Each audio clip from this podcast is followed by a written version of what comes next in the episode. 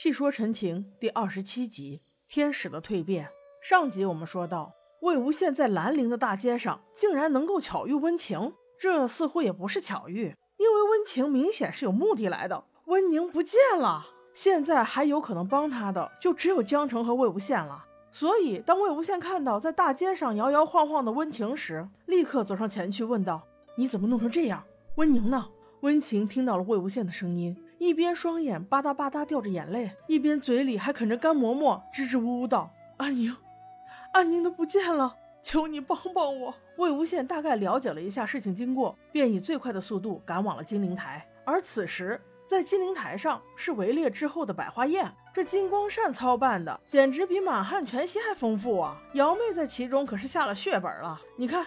这不在这儿忙前忙后的给西城哥哥介绍，这回的百花宴是有多不一般？听得旁边的蓝忘机真是不对付啊！正在此时，更不和谐的声音又一次响了起来。原来是金子勋那个混蛋又在唧唧歪歪，冲着一个小家族的家主发脾气道：“哎哎，这是你能走的路吗？搞清楚了再走，别横冲直撞的。”瑶妹见状，立刻迎上去道：“啊，原来是苏宗主啊，这边请。”好在也是解了围，只不过金子勋还是恨恨地说了一句：“怎么哪儿都有你啊？”这个金子勋真是活了这么大都活不明白，在他眼里好像除了金光善和金子轩他俩，其他的人都是狗屁。这种人最适合当金光善的狗腿子了。你说你得罪谁不好，非要得罪苏舍这个小人之心，那你中那个千疮百孔咒就是迟早的事儿喽。哦，对了，这个话说回来，苏宗主就是苏舍，但是这会儿瑶妹并不知道苏舍与兰氏之间的恩怨情仇，所以她不仅没有怠慢，反而没过一会儿又单独找到苏宗主，又是。安慰又是称赞道：“像你这样的人才，对我们兰陵金氏来说，真是不可多得呀！看看这玲珑八面，你做得到吗？如果你可以，那……”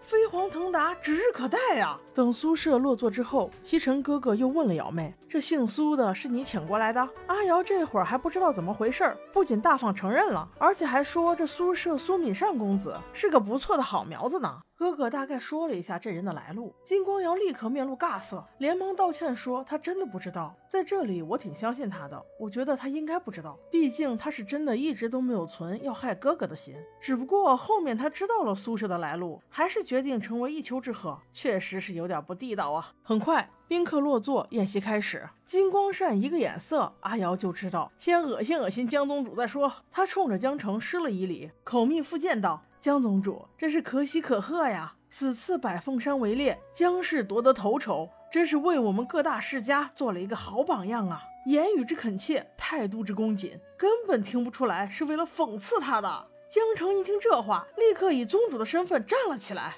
也是十分谦逊道：“不敢不敢，云梦江氏不敢鞠躬，愿以所有猎物分给各大世家，答谢金宗主的厚爱啊！虽然都是宗主，但毕竟金光善是长辈。”况且他姐姐眼看着就要嫁入金家，即使是为了姐姐的幸福，他也得做足了姿态呀。只不过江澄这会儿的心里肯定在怪魏无羡，弄那么多乱七八糟的鬼玩意干什么？现在可好，不但要把这些东西全分了，堵上那些人的狗嘴，还要被别人当成众矢之的，记恨上了。即使是可以吸引人才，但也是弊大于利呀。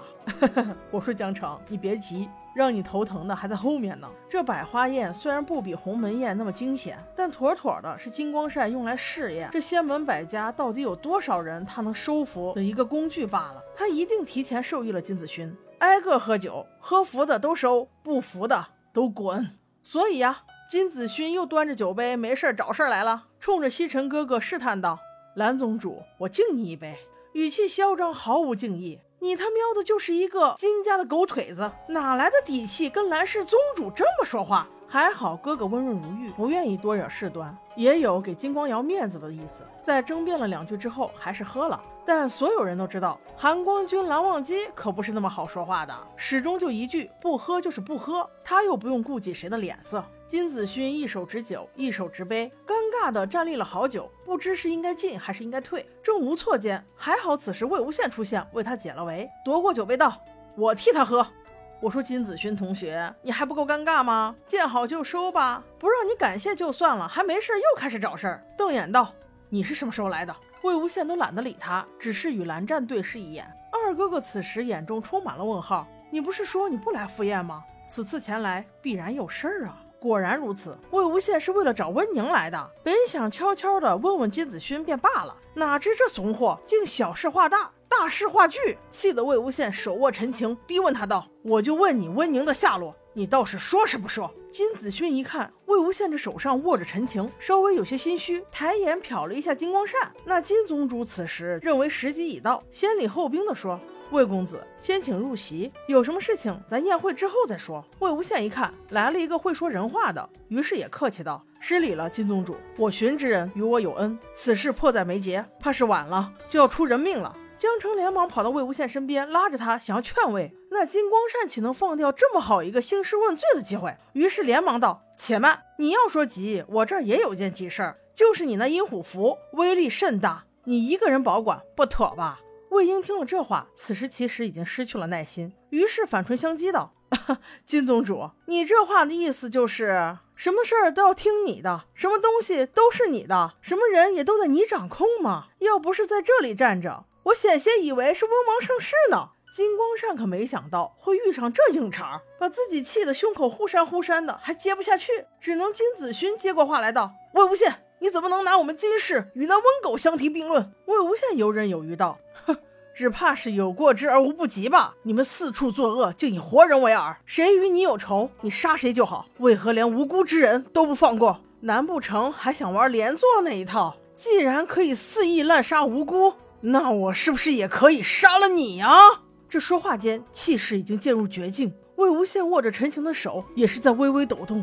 蓝忘机见状，立刻起身上前，握住魏无羡手臂道：“魏婴，魏婴，静心，凝神。”此时，魏无羡周边的黑气愈发凝重，在场所有的人都把剑拔了出来。金光善个老油条，趁此机会又给魏无羡挖了个大坑。魏无羡，江宗主还在呢。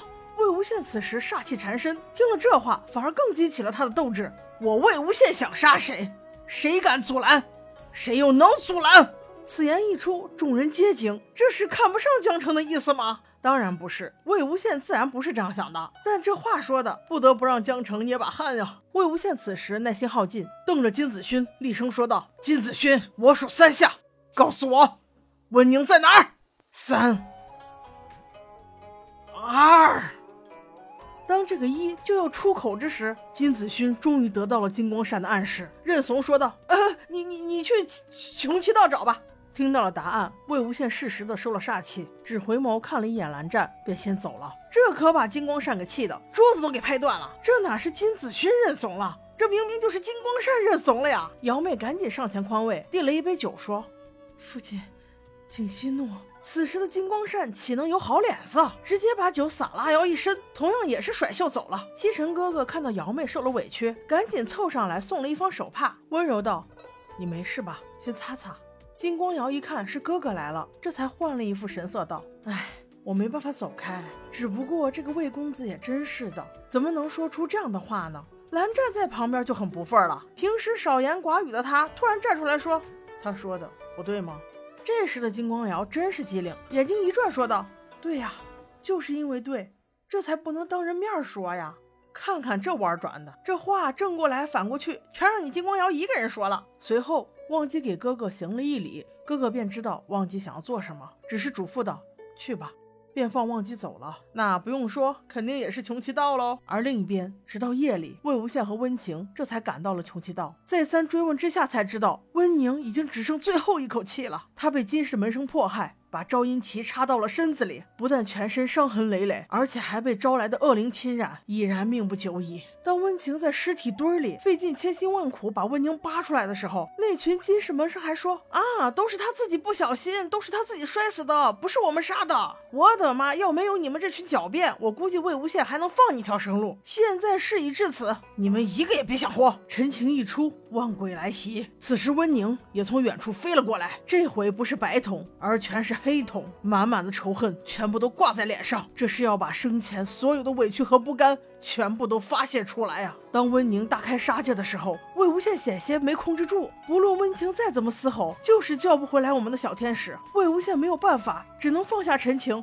大声吼道：“温琼林！”这才硬生生把温宁的神智叫了回来。但大错已成，在场所有金氏门生无一幸免。那不用说，这个黑锅肯定是魏无羡背呀。他已经无路可走，唯有带上所有温家修士，先躲起来再说吧。大雨滂沱，众人在雨夜里被雨水浇了个通透，根本分不清落在脸上的这滴是雨水还是泪水。但当魏无羡看到不远处站着的那一身蓝时，他没有犹豫，而是做好了应战的准备。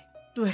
没错，是赶来劝他的蓝湛，也是赶来帮他的蓝湛，更是想要救他的蓝湛啊！但当他听到魏无羡口中的句句发问时，忘机竟乱了。他突然分辨不清到底孰正孰邪，此刻到底应该何去何从？那他会如何选择呢？我们下期再说。